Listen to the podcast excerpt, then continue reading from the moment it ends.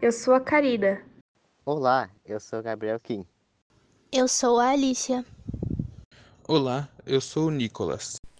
Somos alunos do Colégio Dom Felipe e estamos gravando esse podcast para a nossa letiva de investigação científica. Hoje iremos falar sobre a pesquisa científica, especificamente é, pesquisa de laboratório.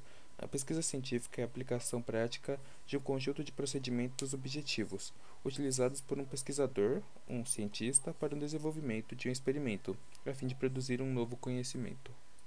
Segundo a Wikipédia, podemos definir como Pesquisa científica é o produto de uma investigação detalhada e meticulosa, que busca responder o problema proposto, alicerçando-se em mecanismos científicos.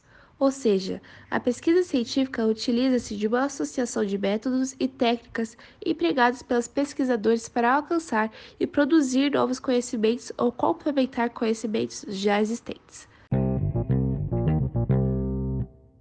Bem, agora nós vamos para o nosso tema principal, a pesquisa de laboratório. Bem, a pesquisa de laboratório é baseada em uma premissa ou hipótese que responde ou descreve certos fenômenos. Através da experimentação, os pesquisadores manipulam as variáveis que estão dentro desse fenômeno, a fim de encontrar alguma relação entre elas.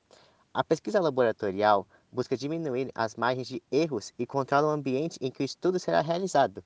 Na maioria das vezes, tal espaço é um laboratório fechado mas há também a possibilidade de que o projeto seja conduzido em locais abertos ou artificiais. Utilizamos esse tipo de pesquisa quando realizamos uma investigação minuciosa. Através dela, podemos descrever e analisar o que será e o que ocorrerá em situações controladas. É importante ressaltar que, ao fazer uma pesquisa científica, não podemos ter preguiça de consultar livros de metodologia científica para tirar nossas dúvidas e realizar uma pesquisa corretamente. Às vezes, os erros acontecem pela falta de informações corretas, no tempo certo ou pela orientação inadequada do professor, que também está em constante aprendizado.